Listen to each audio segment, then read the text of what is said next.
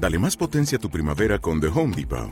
Obtén una potencia similar a la de la gasolina para podar, recortar y soplar con el sistema OnePlus de 18 voltios de Ryobi desde solo 89 dólares. Potencia para podar un tercio de un acre con una carga. Potencia para recortar el césped que dura hasta dos horas. Y fuerza de soplado de 110 millas por hora. Todo con una batería intercambiable. Llévate el sistema inalámbrico OnePlus de 18 voltios de Ryobi. Solo en The Home Depot. Haces más. Logras más. Estás entrando en Vía Incógnita Radio. Un misterio diferente es posible. Estás accediendo a nuestro contenido extra. Una porción extra de misterio en tu vida cotidiana.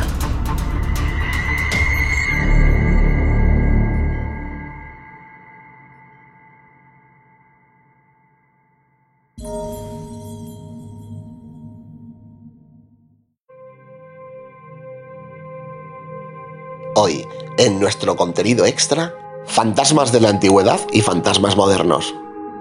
Pídele a alguien en tu vida que te dibuje un garabato rápido de un fantasma, y lo más probable es que te presenten alguna variación del fantasma de la sábana, redondo en la parte superior, ondulado en la parte inferior, con un par de globos oculares o agujeros para los ojos. Si se sienten muy simpáticos también pueden hacerte una boca, o incluso una lengua si el emoji fantasma ha servido como inspiración reciente. Esta imagen específica de fantasmas, como sábanas blancas, ha estado arraigada en nuestra cultura durante siglos, y hasta hace bien poco se consideraba genuinamente aterradora. La raíz de esto radica en el hecho de que, hasta el siglo XIX, los muertos casi siempre eran envueltos en sudarios funerarios en lugar de ser colocados en ataúdes. En las familias más pobres, los recién fallecidos simplemente estaban envueltos en la sábana de su lecho de muerte y asegurados dentro con un nudo atado a cada extremo. En la década de 1300, los fantasmas a menudo se representaban como esqueletos envueltos en sus mortajas, como demostraría el salterillo de Robert de Lisle, creado en algún momento entre los años 1308 y 1340. En la historia de Los tres vivos y los tres muertos, tres espíritus cadavéricos advierten a tres nobles que vivan vidas virtuosas o sean condenados.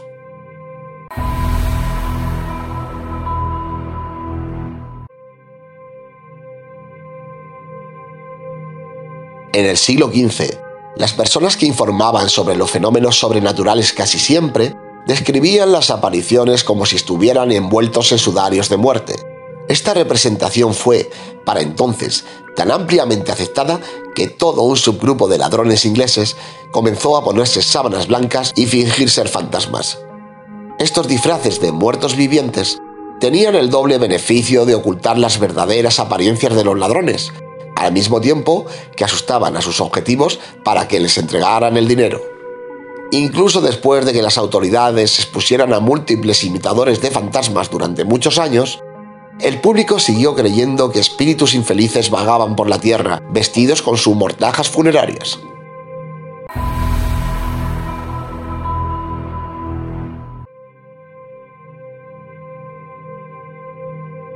En el año 1804, en Londres, un albañil llamado Thomas Millwood fue confundido con un fantasma malévolo y asesinado a tiros por un hombre llamado Francis Smith.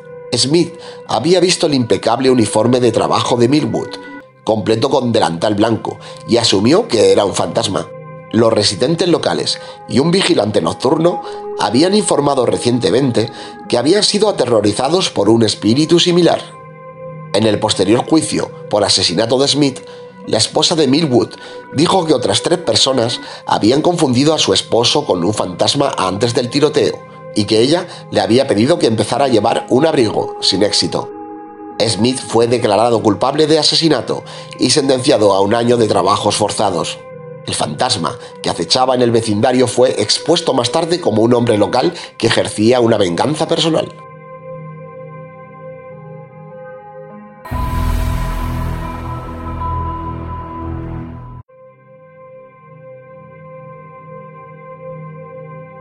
Hay que tener en cuenta que la trágica muerte de Millwood de ninguna manera cambió las ideas del público en general sobre los fantasmas con sábanas. En el año 1889, un periódico de Missouri realizó una encuesta entre sus lectores, preguntándoles si creían en los espíritus. Un lector, J.W. Wills, escribió para decir que había visto dos fantasmas en su vida. Uno de ellos, afirmó, era un objeto blanco con cuernos largos, que habría disparado si hubiera tenido su pistola con él. Otro lector, el profesor B.F. Hayton, escribió para decir que los fantasmas casi siempre son blancos, aunque algunas autoridades admiten que los hay oscuros. Debo decir, sin embargo, que el fantasma genuino siempre es blanco y siempre hace su primera aparición en el lugar embrujado, exactamente a las 12 de la noche.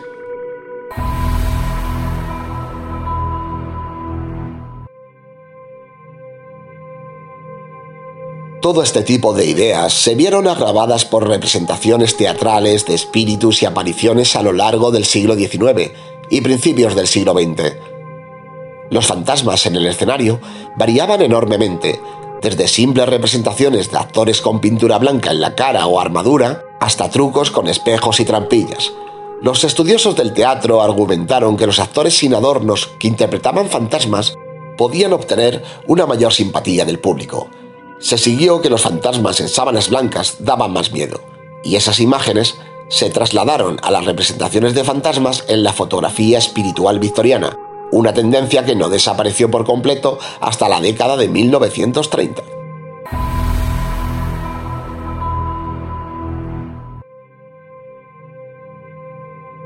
Si los fantasmas de las sábanas se habían convertido en una especie de diversión casual al final del apogeo de la fotografía de espíritus, fueron los dibujos animados para los niños los que tomaron ese elemento de diversión y se escaparon con él. En el año 1937, Disney lanzó The Lonesome Ghost, una caricatura de 8 minutos en la que Mickey Mouse, el pato Donald y Goofy son un equipo de exterminio de fantasmas asignado para limpiar una casa de espíritus.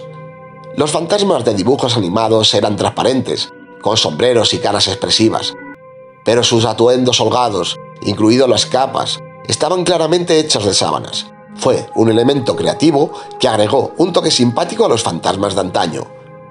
Cuando el fantasma Casper llegó en el año 1939, fue el primer indicador importante de que culturalmente los fantasmas se habían convertido en figuras divertidas.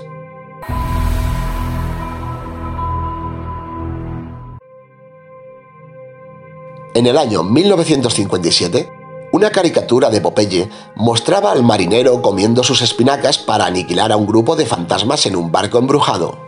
El episodio terminó con Olivia cosiendo los sudarios de los fantasmas para hacer una vela gigante. En el año 1969, Scooby-Doo y la bandilla habían comenzado a exponer fantasmas y demonios como fraudes humanos. Y por supuesto, los créditos iniciales de ese programa presentaban un fantasma con sábana blanca. El tono de Scooby-Doo se adaptaba a los tiempos. Había una sensación abrumadora de que los fantasmas de las sábanas, junto con otras supersticiones, deberían ser relegados a los reinos de las tonterías pasadas de moda. El 8 de noviembre del año 1964, el News and Observer de Carolina del Norte declaró, los estilos de imagen fantasma están cambiando. Reduciéndose a la oscuridad están los fantasmas de sábanas que gimen, aletean y los simples objetos blancos que saltan de lugares oscuros y dicen ¡bu! Estos se están desvaneciendo, junto con simples casas embrujadas, fantasmas de cementerio y jinetes sin cabeza.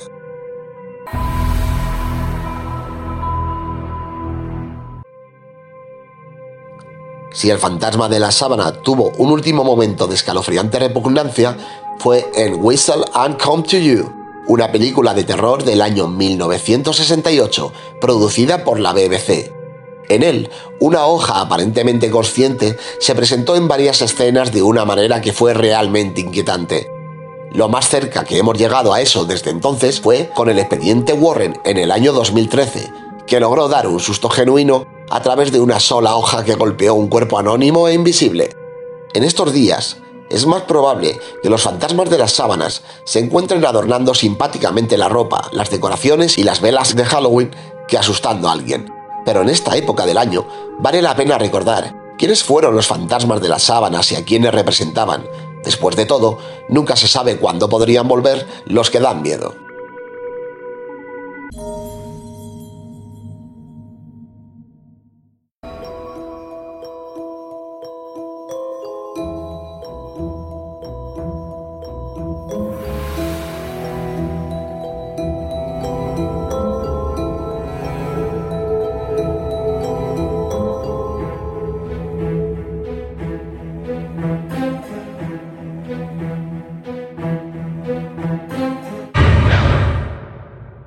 Estás escuchando Vía Incógnita.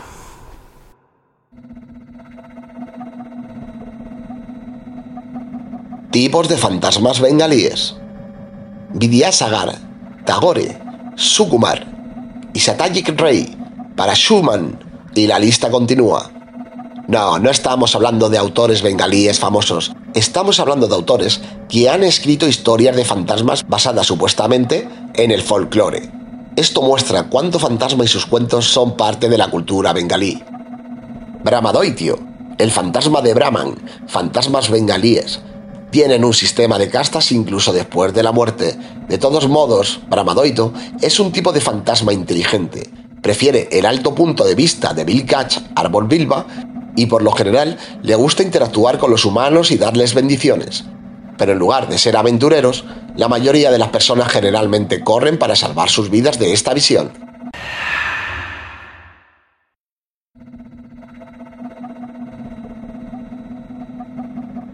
Petni.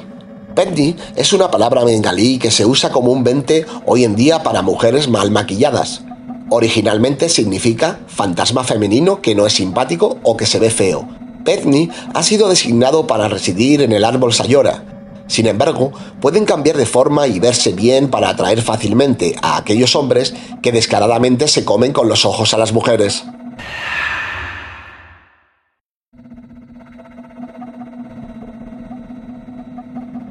Chakuni. Chakuni es una preocupación hermana de Petni, pero es el fantasma de una mujer casada. Lleva un sarka, de ahí Chakuni. Sus decepciones y deseos insatisfechos la hacen así. Este fantasma siempre suele dar un consejo. Vive la vida al máximo mientras estés vivo, que cuando estés muerto ya no hay solución.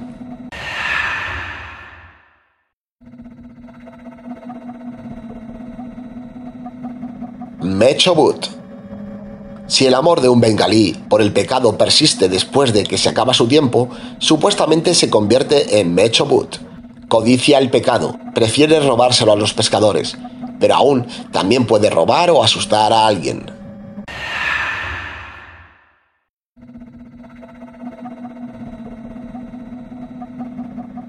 Bekshobut. El árbol de bambú. Los bengalíes tienen una forma de decir que la gente da y recibe bans, lo que significa pasar un mal rato. Quizás algunos lo toman demasiado literalmente incluso después de la muerte.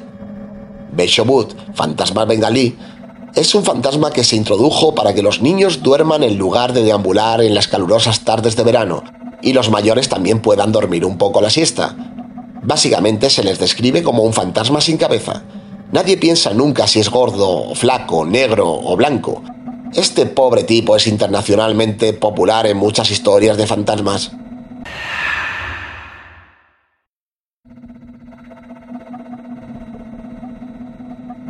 Daini Buri. Este no es un verdadero fantasma. Esta es una persona viva con reputación sobrenatural. Daini Buri es lo que la gente simplemente llama bruja. Más que las brujas de la vida real, la superstición en sí misma es más aterradora, ya que puede marcar a la anciana inofensiva como tal.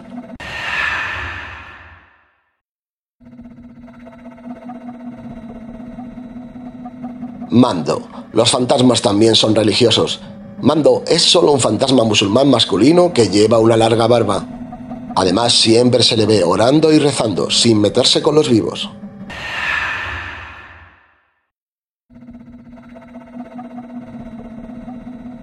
Y terminamos con Nishi. Nishi significa fantasma nocturno. No hace nada más que decir tu nombre por la noche. Si después de llamarte dos veces estás demasiado dormido o no terminas de contestarle, desaparecerá y no tendrá nada más que hacer con el vivo. Y ahora vais a permitirme que me despida, porque aquí, en la mesa de vía incógnita, entre sábanas y sudarios, todavía hay mucha historia clásica que indagar respecto a los viejos fantasmas.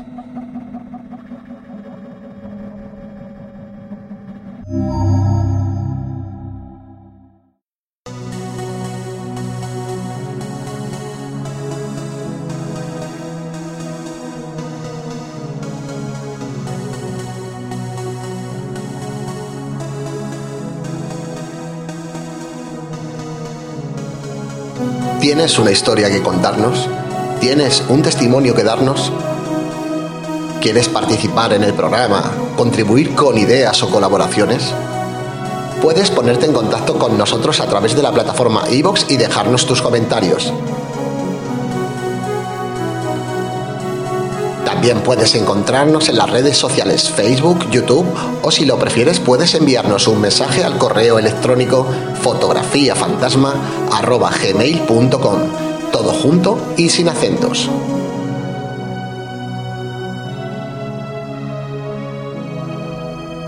Acompáñanos a descubrir viejos y nuevos misterios.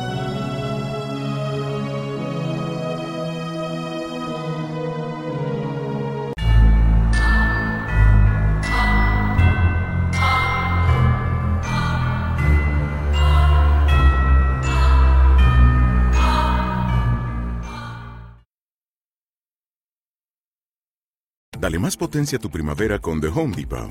Obtén una potencia similar a la de la gasolina para poder recortar y soplar con el sistema OnePlus de 18 voltios de Ryobi desde solo 89 dólares. Potencia para podar un tercio de un acre con una carga. Potencia para recortar el césped que dura hasta dos horas.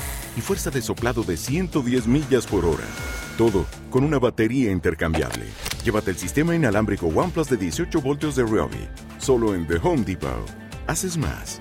Logras más.